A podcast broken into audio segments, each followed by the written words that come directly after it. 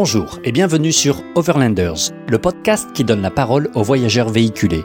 Leur histoire est toujours passionnante. Aujourd'hui, nous avons la chance d'accueillir Julien, Marie, Manon, Alicia et Alex. Ils sont originaires de la région parisienne. Julien, 37 ans, Marie, 41, Manon, 11 ans, Alicia, 7 ans et Alex, 3 ans et demi.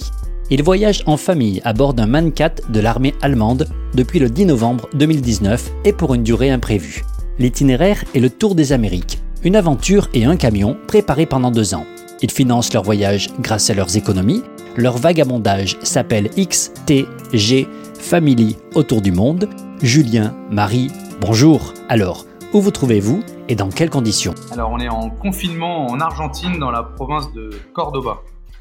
Et la ville de Morteros précisément. Et euh, bah, on a été un peu stoppé dans notre voyage par, euh, par le corona et le confinement. Et euh, on a eu la chance en fait de, bah, de trouver de l'aide auprès euh, d'Argentins, notamment euh, d'une radio qui nous avait interviewé, qui nous a donné le contact d'une autre radio là où on est.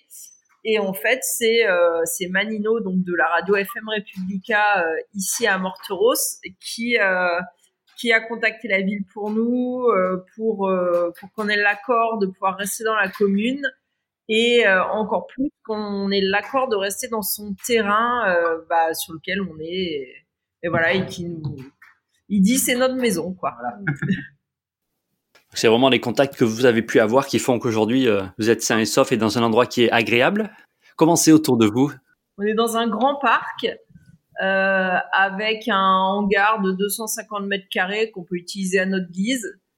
Euh, l'électricité, les palmiers, des toilettes, en plus de ce qu'on a déjà dans notre camion. on est vraiment super. Euh, Internet, rien que pour nous aussi, puisqu'on n'avait pas Internet. Euh, Très bonne condition pour euh, une situation un peu difficile. Avant de, de partir, qu'est-ce que vous faisiez et quel travail vous aviez? Alors moi, j'étais ingénieur dans une société de travaux de dépollution, euh, Veolia, euh, c'est assez connu. Et moi, conducteur d'engin, travaux publics. Vous étiez dans une vie, on va dire, normal ou, euh, ou trop classique pour, euh, pour ce que vous vouliez faire de, de la vie peut-être? C'est une maturation qui a duré longtemps pour vous dire ben, on part ou comment ça s'est passé le, le, le de, de, vouloir partir et faire ce tour des Amériques? Je pense que la réponse va être très différente euh, si on la pose à Julien ou à moi. Julien, il a toujours eu cette envie de bouger euh, dans sa famille. C'est, il bouge pas mal, donc euh, c'était assez naturel pour lui d'avoir envie de faire ça. Euh, moi, c'était plutôt l'inverse. Euh, ça faisait pas mal d'années que je lui disais que je non, j'étais pas vraiment prête. C'est pas que j'avais peur du voyage, c'est plus peur de tout quitter et du retour. Quand on a un travail stable on gagne bien sa vie, se dire on va on va quitter son travail puisque nous on a démissionné, donc c'est pas juste euh, on a voilà on a démissionné, donc c'est vraiment se dire on quitte un travail pour après est-ce qu'on arrive à en retrouver un le jour où on voudra en retrouver un? Et voilà quoi, à un moment donné, c'est quand même euh, important de, de voir l'après. Et donc moi, c'est tout ça qui me freinait. Euh, j'ai changé de travail, j'ai vu que j'en avais retrouvé rapidement. J'ai quand même un bagage, donc je me dis que ça sera, ben, ça sera un plus si je dois retrouver. Et puis, euh, comme il y a eu, voilà, on a vu pas mal de monde euh, décéder, avoir des maladies ou autres à l'âge de la retraite ou même plus jeune, et on s'est dit, ben ça sert à rien peut-être d'attendre pour le faire plus tard et qu'on ne sait jamais si on arrivera à plus tard. D'accord. Et Julien, donc tu avais beaucoup bougé avant et, euh, et c'était juste une suite logique. C'est ça. Moi, c'est depuis des années j'ai envie de faire ce voyage. Maintenant, beaucoup bouger, euh, voilà, comme tout le monde, hein, cinq semaines de vacances par an. Mais euh, pour moi, c'était en moi, quoi. Fallait, fallait le faire. Et euh, vous sentiez prêt on a beaucoup préparé le camion, tout s'est enchaîné un peu vite, la vente de la maison, on n'a plus eu le temps de réfléchir à tout ça. Ouais. On s'est pas inquiété du tout euh, du voyage en soi. Euh, ce qu'on a s'inquiété, c'était juste que le camion soit prêt. Et comme on travaillait toute la journée on... et après on enchaînait sur le camion le soir et le week-end, au final euh, on n'a pas réfléchi au voyage. Et puis oui, comme on avait déjà fait d'autres voyages avant et qu'on se rend compte que euh, bah, en fait, euh, les gens sont vraiment euh, très accueillants dans tous les pays qu'on a pu faire. On a toujours eu de l'entraide. c'est clair. Donc pour nous, c'est, il n'y avait pas de, on s'inquiétait pas de pas ça. De peur, ouais. pas de Alors vous dites que vous n'avez pas tellement préparé finalement. Quel type de préparation vous ont permis de partir? Ah, il y a eu quand même toutes les démarches, euh, Vaccins. les vaccins, bah, euh, anticiper en voilà en, en se soignant les dents, Ouais. euh, faire des démarches administratives, donc prévenir l'administration qu'on partait. Le changement d'adresse. Euh, ouais, le changement d'adresse. On est domicilié pour le moment dans notre mairie. Euh, Préparer l'école. Ouais, voir avec l'école pour qu'ils fassent aussi quelque chose de leur côté pour que ça se passe bien pour les enfants. Prévenir les nos jobs. Hein. Ouais. Oh, Julien, lui, il a dit euh, très vite. Euh, ouais. Voilà, moi j'ai attendu euh, assez longtemps avant de l'annoncer. Donc euh, même la famille, hein. euh, voilà, Julien l'a dit à tout le monde dès le début. Euh, moi c'est pareil. euh, j'ai vraiment attendu euh, pour le dire à ma famille, ouais, très Et tard. alors, les réactions? Vous êtes fous. Ouais, moi ma famille a pas réagi. Il y en a, ouais, ils ont pas tout de suite réalisé, quoi. Ils n'y ont pas cru? Pas cru, ouais, c'est ça, plutôt ça, ouais. Peut-être pas cru, pas réalisé, je sais pas. La dernière semaine, ils s'en sont rendus compte. Et pourtant, ils connaissaient le camion.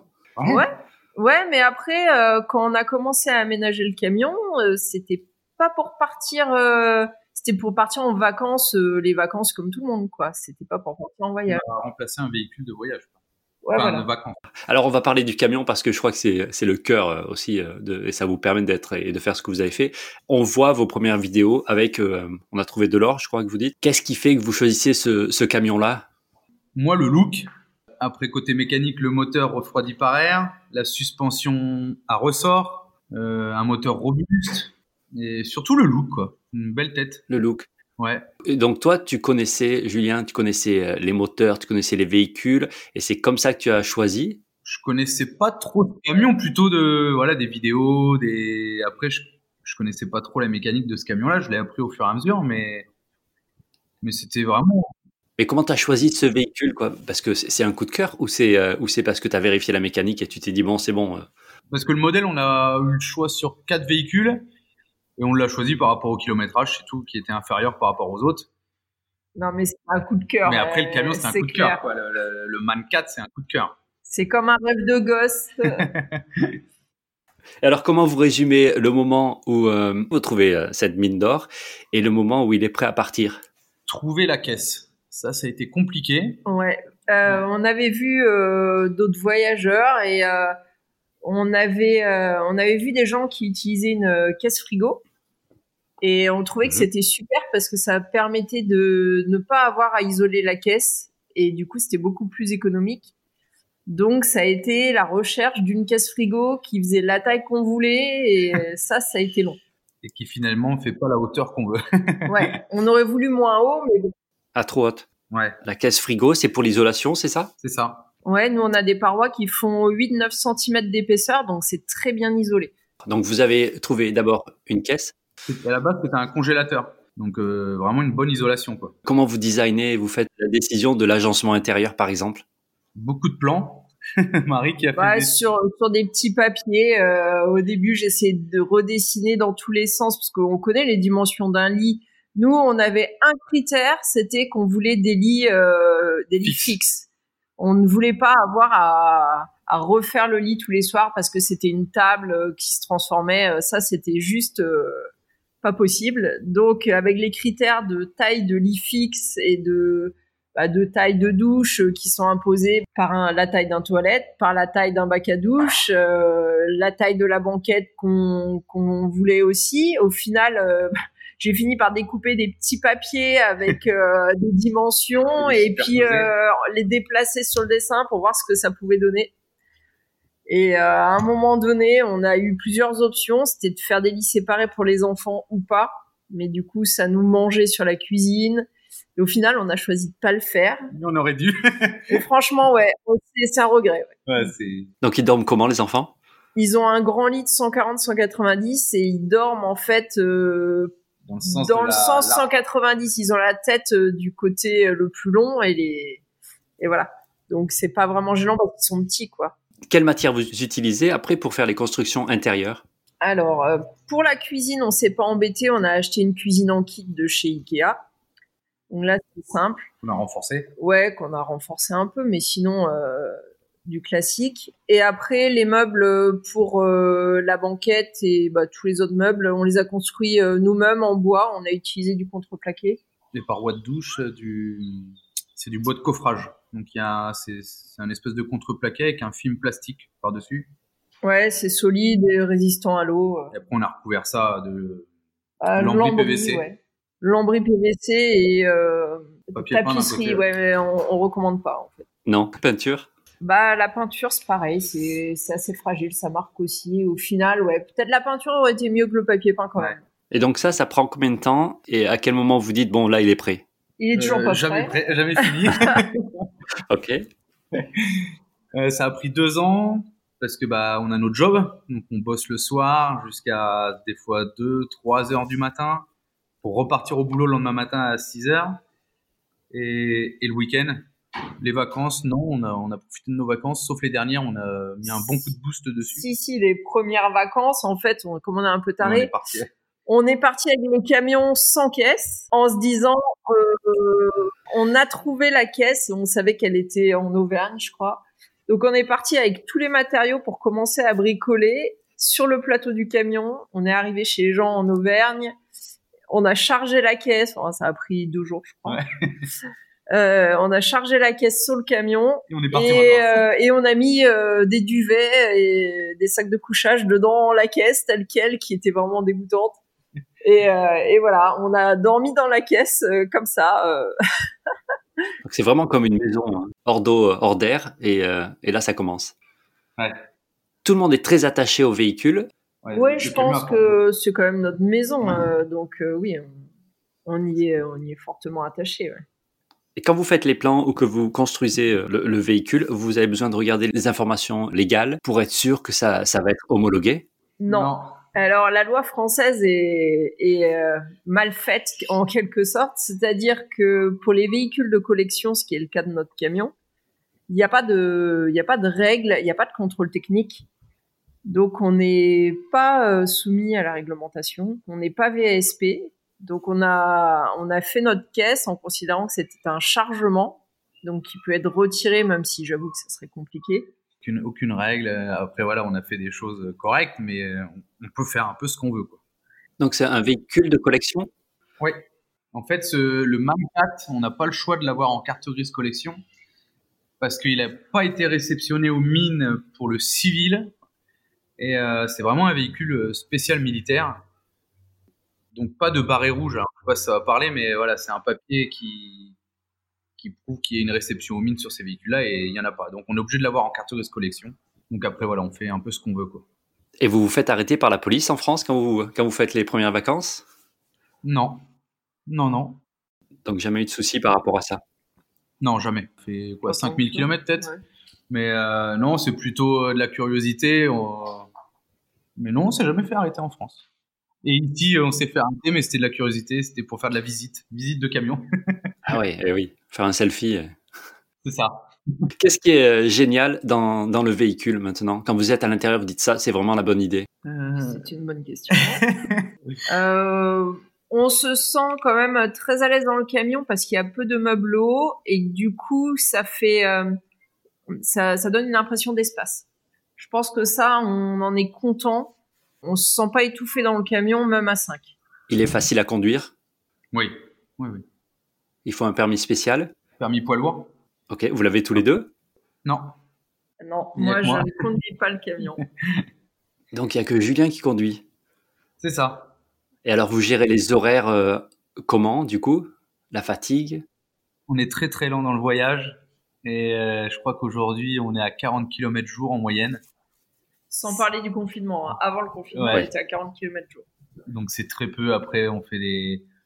Depuis qu'on est parti ici, le maxi peut-être 300 km d'un coup, quoi. Mais en fait, voilà, on roule, on, on voit un endroit qui nous plaît, on s'arrête, quoi. Enfin, on Ouais. se donne pas d'objectif. Ouais, et le, le- enfin, je dirais le plus qui nous arrête, c'est pas tant les endroits, c'est les gens. En fait, euh, quand on rencontre des gens et que voilà, il y, a- il y a une amitié qui naît, et bah ça peut nous arriver de, de rester très longtemps euh, au même endroit parce que voilà, parce qu'on est bien et que ça fait plaisir. Voilà, au Brésil, on est resté euh, Deux mois. plus d'un mois, ouais, euh, avec euh, avec les mêmes personnes. Euh, en changeant d'endroit avec eux, puisqu'ils nous avaient invités à passer le réveillon de Noël et le Nouvel An avec eux dans leur famille. Comment vous rencontrez les gens quand on a un gros véhicule comme celui-là? Ça se fait tout seul, c'est eux qui, qui, nous arrêtent un peu. Hein. C'est beaucoup de photos, beaucoup de saluts, la plaque française qui joue pas mal. Bah, avant, c'était, c'était voilà, les gens étaient contents de nous voir arriver, de voir des Français et tout. Ça a changé avec le virus, mais avant, c'était ça. Est-ce que vous vous sentez plus français quand vous êtes à l'étranger? Vous portez un drapeau on, avait un drapeau, bon là il est un peu déchiré, mais on, avait on, a, un drapeau ouais, sur le camion, ouais, drapeau français. Ça, ça attire la sympathie, c'est un passeport un peu, on va dire. Alors, vous avez décidé d'envoyer le véhicule en Amérique du Sud. Ouais, il est parti du coup de Belgique pour arriver en Uruguay en faisant quelques étapes euh, bah, Belgique, Hollande, France, re-Belgique, Afrique, Afrique Brésil, Argentine et Uruguay. Ça a mis un mois et demi à peu près à traverser. Donc ça, c'est organisé par euh, une entreprise de transport? C'est ça, une compagnie qui. On est passé par Seabridge. Super simple. Euh, le devis, on l'a en ligne en. On peut le demander trois mois avant le départ, même six mois, je crois. Donc, euh, on a fait un premier devis, on l'a même remodifié tout simplement parce qu'on avait agrandi le camion. Donc, comme ça marche au volume, ça nous a coûté un peu plus cher vu qu'on a rajouté des roues de secours à l'arrière. Mhm. Euh, et au final, euh, au moment de partir, on leur dit à peu près les dates auxquelles on souhaite partir, et c'est eux qui nous disent voilà, ça sera à telle date. Et après, il faut surveiller régulièrement parce que les dates, elles bougent. Donc ça, c'était un petit peu compliqué. Presque jusqu'au dernier moment, on savait pas vraiment quel jour on partait. Et puis, il faut déposer le véhicule trois, quatre jours à l'avance au port. Et après, ben, c'est eux qui se débrouillent à le charger euh, dans le bateau et, et à l'emmener. Et puis là encore, on a, euh, on a des liens pour suivre euh, où est le bateau, quand est-ce qu'il arrive. Et ça, c'est pareil. Il n'est pas du tout arrivé à la date prévue. Il y a eu quoi, une semaine de plus, je crois, à peu près. Donc au lieu d'un mois, ça a mis presque un mois et demi. Et il est arrivé où? Ah, là où il devait arriver, par contre, à Montevideo, et on a eu la chance qu'il n'y ait euh, aucun dommage dessus, pas de vol ni rien. Comment vous avez choisi Montevideo? Pourquoi cette ville à l'arrivée? Il n'y a pas le choix, soit, enfin, on aurait pu faire. Euh, c'était le moins Zarat, cher en Argentine, mais c'était le moins cher aussi. C'était plus cher de s'arrêter à Zarat, donc on a pris le moins cher, et puis c'est assez commun euh, pour les voyageurs de transiter par Montevideo.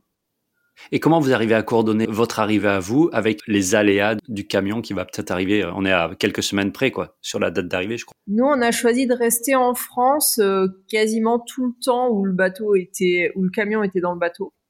Et au final, euh, on est parti une semaine en avance pour être sûr d'arriver avant l'arrivée euh, bah, du bateau.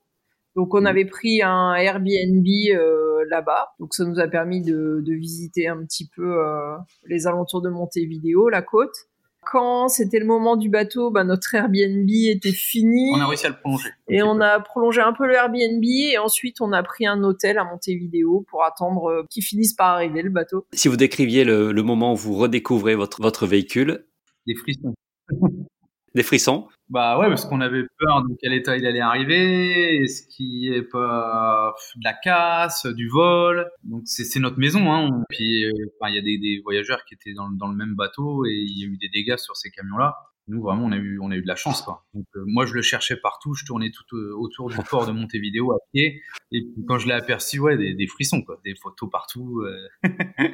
oui parce qu'il faut expliquer que c'est notre maison, on n'a pas d'autre maison en France, notre maison est vendue donc la totalité de, de, nos biens sont dans le camion. Je reviens sur le sur l'équipement. Vous gérez le froid, vous avez été dans des régions où il fait froid, vous avez un chauffage. On l'a pas encore éprouvé au froid. On a effectivement un chauffage Webasto donc on n'a pas de problème euh, pour se chauffer euh, et vivre toute l'année. Maintenant, euh, on espère qu'on n'aura pas de soucis liés à des températures très basses, puisqu'on n'a pas essayé. On essaie de suivre les beaux jours en même temps pendant le voyage. C'est ça, votre itinéraire suit le climat? C'est ça. Bah, aurait dû. Euh, parce que euh, de base on devait euh, quasiment descendre directement à Ushuaia, mais comme euh, on est toujours très prévoyant, les passeports des filles commençaient à être un peu limite en date, donc on a choisi de les faire à vidéo. Et bah, le temps que les passeports arrivent, on s'est dit bah on va monter voir les chutes d'Iguazu. Et en fait, ça a été sur ce trajet-là qu'on a fait notre première rencontre, des premiers amis qu'on s'est fait au Brésil, et du coup on a passé beaucoup plus de temps que prévu au Brésil et euh, après euh, bah, comme on a toujours été lent dans l'art descente et tout bah on s'est dit qu'on avait raté la belle saison pour descendre à Ushuaia et que on allait attendre du coup Noël prochain pour y aller. Comment vous gérez vos itinéraires, vos routes au hasard Vous avez des cartes spéciales Vous avez un trajet prédéfini? Au hasard. au hasard, on a quand même acheté une carte euh, de l'Argentine là pour essayer de, de voir un petit peu euh, les routes. Mais euh, non, sinon, c'est vraiment au hasard. Les gens nous disent, ah là, c'est bien. Ou alors, pour l'instant, on a surtout été contraints par le fait qu'on devait retourner en Uruguay récupérer les passeports. C'est surtout ça qui nous a contraints sur les trajets pour le moment. La taille, comment vous savez que ça va passer les ponts qui vont arriver ou les, les tunnels? Eh ben, on ne sait pas, puisqu'on s'est fait euh, piéger en suivant une route qu'on voyait sur la carte. Et sauf qu'il est arrivé un moment où il y avait un pont à 10 tonnes et nous on fait 14 tonnes. Donc au final, ben, on a fait demi-tour et, euh, et on s'est fait guider par, euh, bah, par un chauffeur argentin qui nous a ramené pas mal de kilomètres en arrière pour rattraper une route où on pouvait passer. C'est pas souvent annoncé en plus à l'avance. Et pour les ponts, bah, Marie souvent euh, se retrouve sur la cabine et me guide. Ah ouais, Jusqu'à maintenant, on est passé sous tous les ponts. Enfin, il y en a certains, du coup, on a fait demi-tour parce que ça passait pas du tout. Mais euh, c'est plus les câbles électriques hein, qui nous posent problème. C'est ça qu'on a fait un arceau maintenant. On a fait faire un arceau. Donc ça sert au fil à, glisser. C'est ça, ouais. C'est ça part euh, en biais du bas de la, du haut de la cabine au, au haut de la caisse. Et puis bah, bah tous les câbles électriques, les branches, ça suit ça, suit les, tubes. Quoi. Au niveau santé médicale, vous êtes tous en, parfaite forme. Vous avez un, gros stock de médicaments et de, choses au cas où. Comment vous avez préparé ça?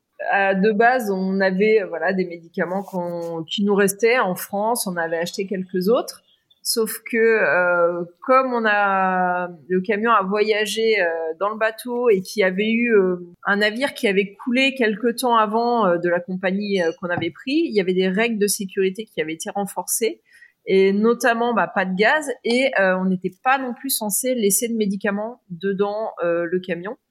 Donc on s'est dit qu'on les prendrait dans nos valises, sauf que c'était tellement cher les valises, c'était 100 euros une valise que euh, on s'est dit ben on va prendre une valise euh, pour tout le monde. Donc on, on a limité vraiment les, les, les habits qu'on a gardés avec nous en France mais au strict minimum.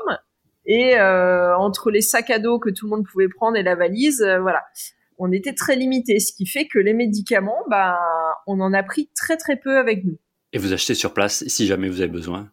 Exactement. Et on s'est rendu compte que c'était vraiment pas un frein dans les pharmacies, euh, c'est comme en France, on explique ce qu'on a. Alors bon, c'est compliqué avec la barrière de la langue, mais euh, heureusement que Google euh, Translate traduit bien.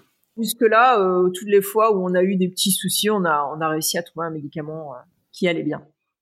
Et vous avez une assurance spéciale, rapatriement, tout compris? Au début, on, pendant les trois premiers mois, on a considéré que l'assurance de notre carte bleue allait nous couvrir, puisqu'on avait payé le voyage avec, le vol en avion.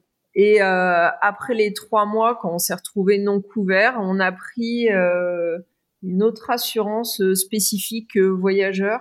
Ah oui, AVI International, euh, qui couvre euh, plutôt les, les, les, gros pépins que les petits pépins. On estime que les petits pépins, ce sera plus facile à gérer par nous plutôt que de payer très très cher une assurance. Vous avez une formation de premier secours au cas où? Alors, euh, bah moi, ça fait des années que que tous les ans euh, ou tous les deux ans, euh, le sauveteur secouriste est est fait dans dans les sociétés où j'étais. Donc voilà, les premiers secours. Mais donc vous avez trois enfants sur des âges très différents. Vous êtes préparé avant par rapport à l'école?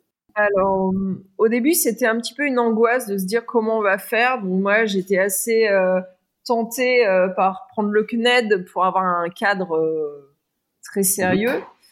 Euh, sauf que euh, le problème du CNED, c'est que ça demande d'être très régulier et d'avoir la possibilité de transmettre aussi, donc d'avoir Internet très régulièrement. Et on n'était pas sûr que on aurait la possibilité de transmettre les choses en temps et en heure régulièrement. Et euh, aussi la peur que ça soit vraiment très lourd en études pour les enfants alors que nous, le but, c'était euh, vraiment quand même qu'ils découvrent et qu'ils apprennent euh, par le voyage. Donc, au final, on a choisi de faire de l'instruction en famille. Mhm. On a pris des supports, des livres euh, en France, des livres ludiques et aussi des livres avec tout le programme scolaire.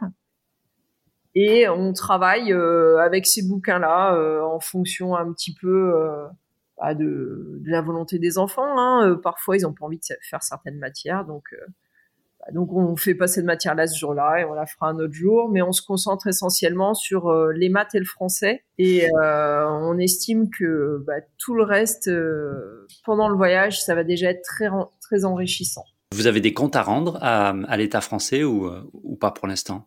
On a évidemment écrit pour prévenir l'académie que les enfants allaient être déscolarisés et qu'on ferait de l'instruction en famille.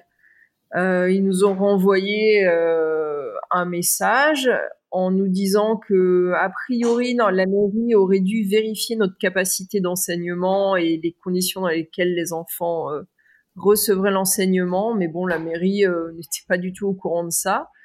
De toute façon la mairie était au courant depuis euh, déjà pas mal de temps qu'on allait partir. Donc non. Il y a, y a rien de particulier. Nous, en tous les cas, l'académie nous a dit que comme on était à l'étranger, il n'y aurait pas de contrôle si on était resté en France, il y en aurait eu, mais que vu qu'on serait en itinérant à l'étranger, il n'y aurait pas de contrôle et que euh, le contrôle se ferait à notre retour pour voir le niveau des enfants et euh, par rapport à leur niveau, les, les, remettre euh, dans un certain niveau. Vous avez senti vraiment une transition et maintenant vous direz que vous êtes rodé. Oui, ça a été difficile et ça l'est encore. Euh, il y a eu quand même un moment où euh, ça commençait à devenir plus naturel pour eux de, de faire l'école. Mais ce qui est compliqué, c'est qu'il y en a trois avec des niveaux très différents. Euh, au début, on a essayé de faire les trois et, euh, et ça marchait pas euh, parce qu'Alex est vraiment euh, pas du tout dans un stade d'école en fait. C'est de l'apprentissage plus que de l'école. Donc au final, moi, j'enseigne aux deux filles. Euh, Alex, de temps en temps, quand il veut, euh, je lui fais aussi l'école avec des supports qu'on avait achetés, mais sinon, il apprend avec ses sœurs euh, plein de choses et je m'inquiète pas trop. pour lui, ça va aller comme ça. Et puis après, les deux grandes, j'essaie de leur faire l'école en même temps, ce qui est quand même assez difficile parce que je suis pas enseignante. mais j'avais réussi à trouver un rythme. Mais après, voilà, c'est comme tout le monde. Hein, quand les enfants sont pas décidés, il y a des fois où ça se passe pas bien. Quelques clés ou quelques euh, conseils que tu donnerais à ceux qui voudraient faire euh, une instruction en famille? Euh, Essayer peut-être de ne pas aller de front avec les enfants, parce que au mm. début je m'énervais énormément. Euh, mm. Ça veut pas, ça veut pas. Donc parfois, ben s'ils veulent pas faire une matière, les laisser choisir la matière. Ou euh, si vraiment faut qu'ils apprennent quelque chose, leur donner le choix entre plusieurs exercices.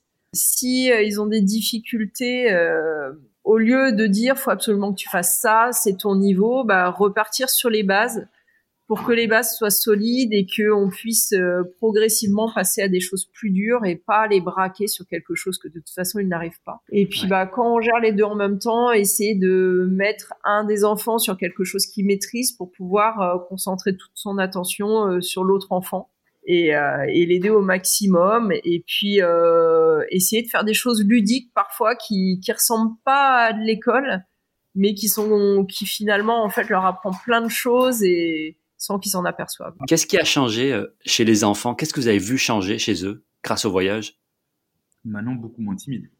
Ouais, on avait la grande qui était euh, très très timide et euh, qui maintenant arrive à aller vers les gens, à leur parler, même en espagnol un petit peu. Euh, c'est, euh, ça lui fait vraiment du bien, quoi. Et puis euh, Alex et Alicia, eux, sont extrêmement autonomes. enfin voilà, ils, arrivent à passer beaucoup plus de temps maintenant sans être derrière nous, à jouer tout seuls.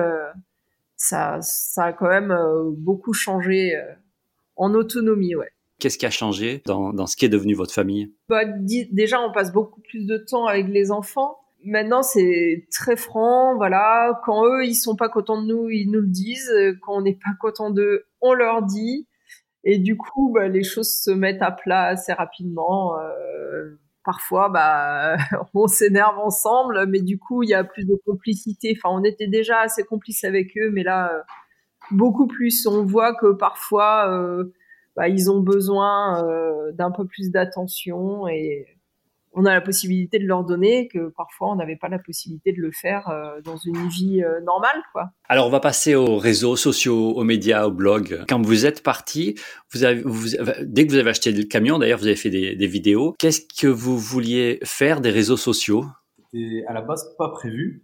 la chaîne YouTube, c'est pour ça que les premières vidéos c'est beaucoup de photos, beaucoup du diaporama quoi. Et puis bah, on s'est dit que ça pouvait être pas mal, ça pourrait faire un beau disque dur pour plus tard pour les enfants, pour euh, la famille nous suivre aussi. Et puis bah, on est rentré dans le jeu un peu de, YouTube et enfin nous on est parti grâce à des chaînes aussi YouTube qu'on regardait pour montrer un peu le départ, le voyage, comment ça se passe, combien ça coûte, pour inspirer d'autres familles. Et ça a l'air de marcher. Qu'est-ce que ça crée aujourd'hui ces, ces réseaux sociaux?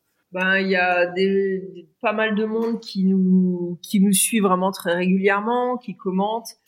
Euh, nous on répond à tous les commentaires, ce qui fait que ça a créé une espèce de petit lien avec tous ces gens-là euh, qui, suivent un petit peu ça comme euh, comme une série, à se demander qu'est-ce qui va nous arriver. donc c'est assez rigolo. Et puis en parallèle, du coup, on a aussi créer des liens avec euh, d'autres chaînes YouTube, essentiellement mhm. de voyage, avec qui euh, bah, parfois on discute un petit peu bah, de, de, YouTube, du voyage, de conseils. Et euh, ça fait qu'on n'est pas, on n'est pas tout seul en fait dans le voyage. Hein. On se sent entouré, quoi. Et vous rencontrez beaucoup de voyageurs? Eh ben, étonnamment, nous, on en a vraiment rencontré très très peu. Mais je pense que c'est parce qu'on n'est pas sur les routes les plus touristiques. Comme j'expliquais, ça nous a euh, un peu imposé notre circuit euh, de devoir retourner en Uruguay chercher les passeports. Et du coup, non. Nous, on n'a pas rencontré beaucoup de voyageurs. souvent, les gens, ce qu'ils font, c'est Montevideo ou Choya. Nous, on est remonté au nord, au Brésil. Il n'y a pas beaucoup de voyageurs qui montent au Brésil. Donc les réseaux sociaux, aujourd'hui, vous dites que ça vous servira de moyen de revenus ou vous savez pas? Aujourd'hui, non. Mais ça, ça peut, ça peut. On en connaît qui, vivent de ça. Hein. Maintenant, on n'est pas des professionnels non plus de la vidéo et pourquoi pas, ça se peut, ouais. Aujourd'hui, non, en tout cas. Disons qu'on se dit que euh, si on arrive à gagner quelque chose avec YouTube, ça nous permet euh, bah, de prolonger peut-être un peu plus le voyage, tout simplement. Ouais, ça c'est pas mal. Quelle durée vous vous êtes donné pour voyager? Aucune. Aucune durée. Du coup, vous gérez votre budget euh, comment? Ça dépend des finances et euh, on s'est dit qu'on essayait de viser euh, un coût de la vie à 1500 euros par mois, c'est-à-dire vraiment tout compris, gasoil et l'ensemble des dépenses. Pour le moment, on est quand même plutôt un peu au-dessus de ça en moyenne, mais comme on été sur les premiers mois du départ, il y a eu des dépenses pour les traversées, et de les fêtes de fin d'année. Il y a eu l'assurance qu'on a souscrit pour un an. Du coup, il faudra la lisser sur toute l'année. L'amélioration sur le camion qu'on a fait. Oui, voilà. On avait, quoi qu'il arrive, avant le départ, on avait prévu de faire une échelle et de faire un arceau. Et on visait l'Argentine pour le faire. Et au final, bah, c'est ce qui s'est passé puisque ça coûte beaucoup, beaucoup moins cher de faire ça en Argentine euh, qu'en France. Comment vous suivez votre budget? C'est très précis, vous calculez tout non, c'est pas très précis, mais on a euh, souscrit à une carte bancaire euh, sur une banque en ligne euh, N26 qui en fait permet de classer chaque dépense dans des catégories. Et comme on a énormément payé, on va dire en carte bleue et même les retraits, on sait exactement euh, combien d'argent a été dépensé et euh, dans quelle catégorie. On peut après nous redéplacer dans les catégories si on n'est pas tout à fait d'accord avec ce qu'a fait d'office la banque. Ça nous donne un petit suivi de ce qu'on dépense. Donc je pense que aux dernières nouvelles, on était plutôt à 1750 euros par mois. Mais depuis le confinement, euh, on a dû certainement descendre. Il n'y a plus de gasoil. Euh, on essaye de pas se faire trop de resto. On évite euh, d'acheter euh, des choses qui coûtent cher aux courses. On part sur bah, des aliments plus sains, je pense, du local. Du local. Et par contre, bah, si on veut faire une visite, vraiment, on, va se la payer, on va pas se restreindre là-dessus. Qui est-ce qui cuisine et comment vous cuisinez? Qu'est-ce que vous mangez, par exemple? Alors, c'est moi qui cuisine. Euh, oui, alors Julien a fait quelques tentatives euh, depuis le début du confinement. Euh, il y en a eu des bonnes et des moins bonnes. Mais globalement, on est sur des aliments assez basiques, pas mal de, légumes en crudité, de fruits, de légumes cuisinés.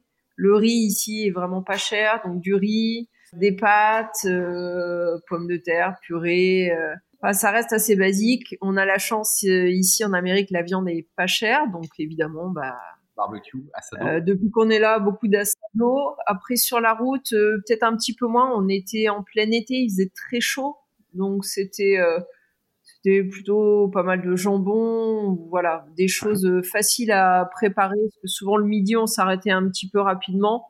Donc c'était sandwich ou salade ou voilà, des plats qui se préparent rapidement.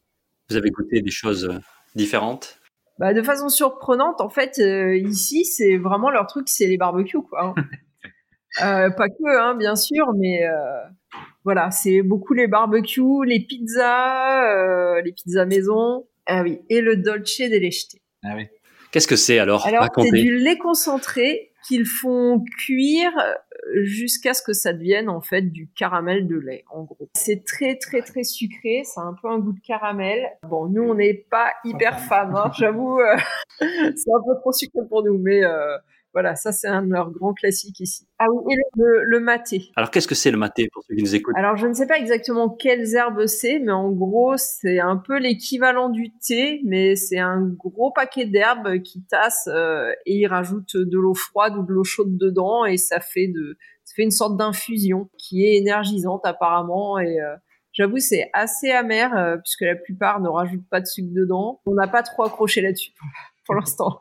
Je voulais revenir sur les routes que vous avez prises. Comment vous décririez une route dont vous vous rappelez? La piste avec le pont. Une route après, euh, les routes. Euh, Globalement, les routes principales sont en enrobé, on va dire correct, mais parfois il y a carrément des, gros creux au niveau des roues parce qu'il y a beaucoup de camions qui circulent. Ça reste quand même carrossable, mais en dehors des routes principales, c'est vrai que c'est beaucoup des pistes en fait. Hein. Il n'y a pas de, il a pas d'enrobé. Moins entretenu euh, qu'en France, euh, moins développé, mais euh, du coup plus sympa pour nous avec le camion.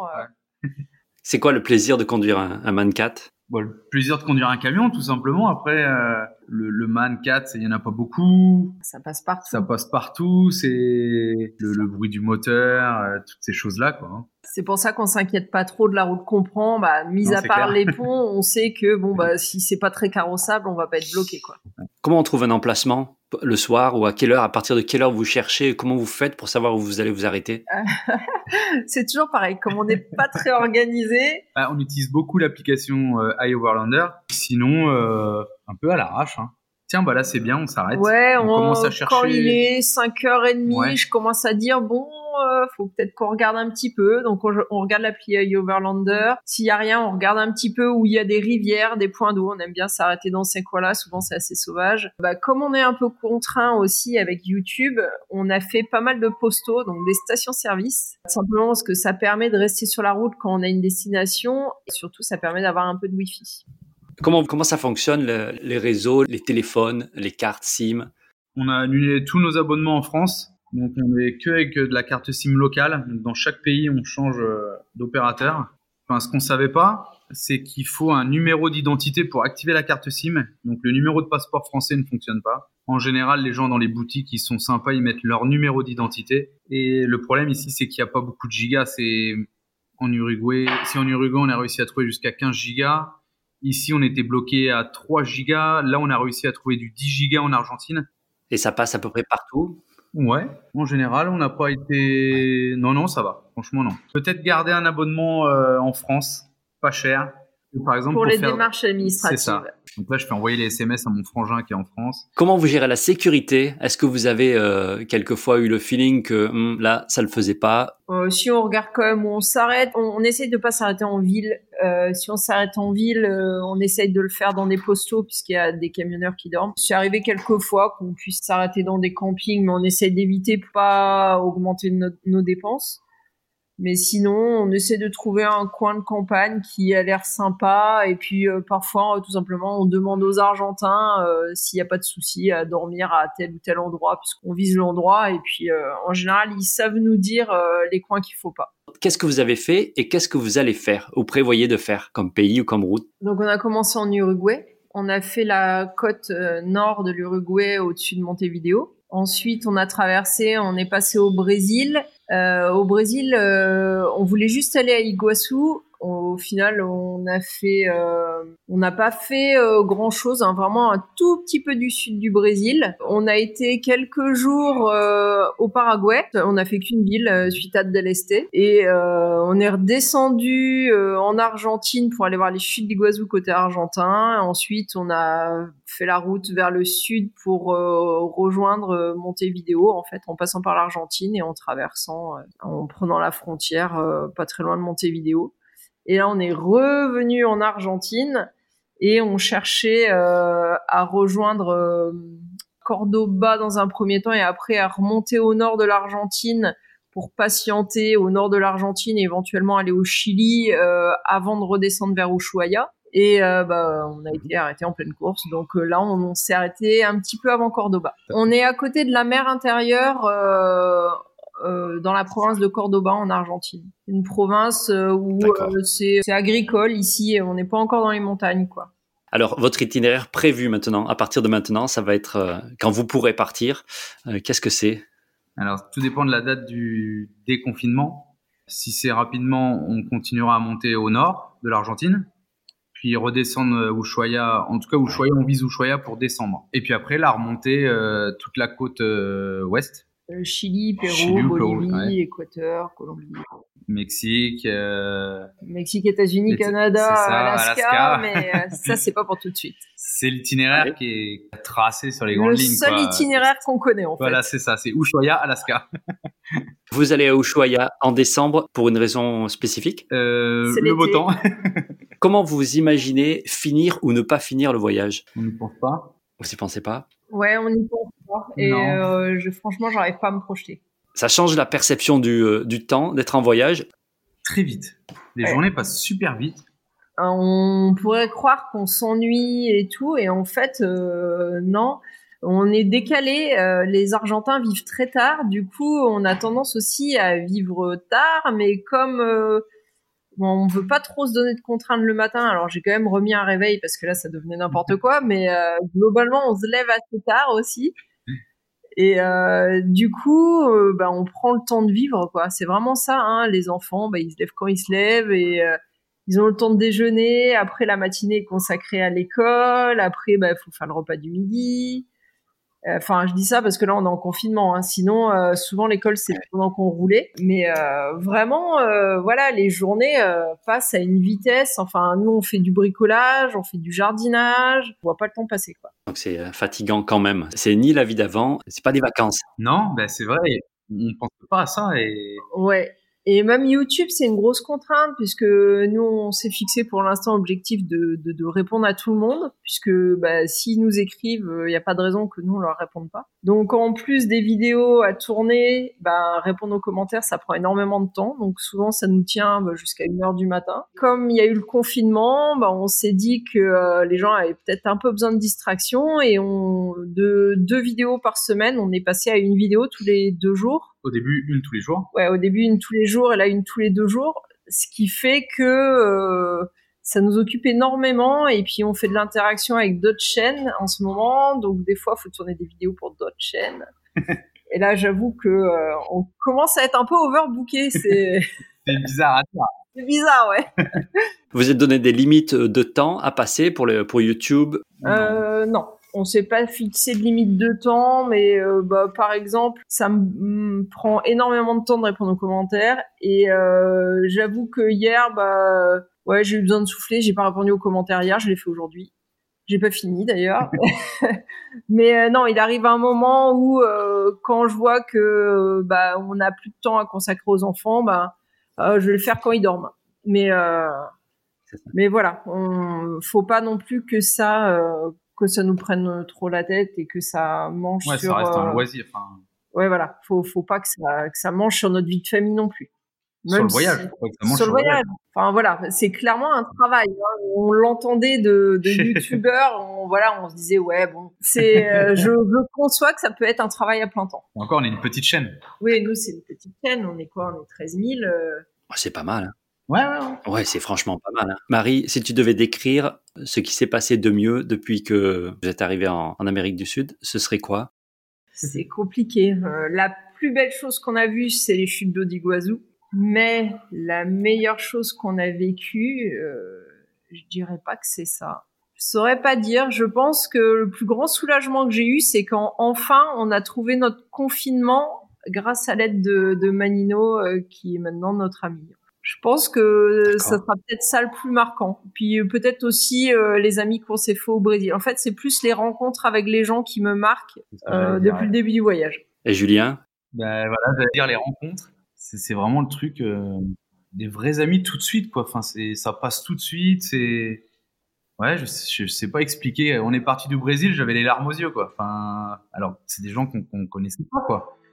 On s'est fait des amis en un mois et quelques et voilà les rencontres. Est-ce que vous voudriez passer un message ou euh, parler d'un sujet particulier?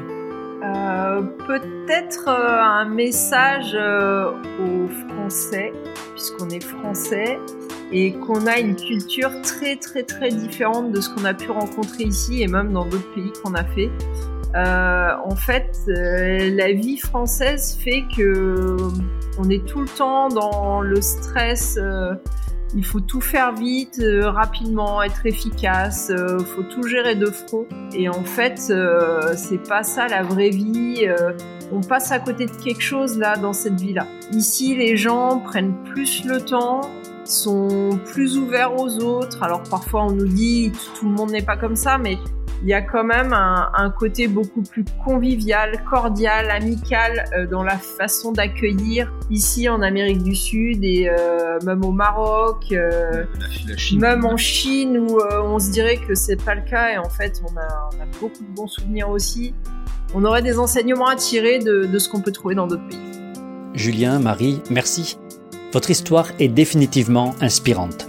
Il s'appelle XTG Family autour du monde et ils voyagent en famille avec leurs trois enfants et un poids lourd Man 4 de l'armée allemande. Plus d'informations sur leur chaîne YouTube, Instagram, Facebook. C'est la fin de cet épisode. Merci. Retrouvez toutes les informations sur overlanders.fr et un nouvel épisode très prochainement. Bonne route, bonne aventure, bon overlanding.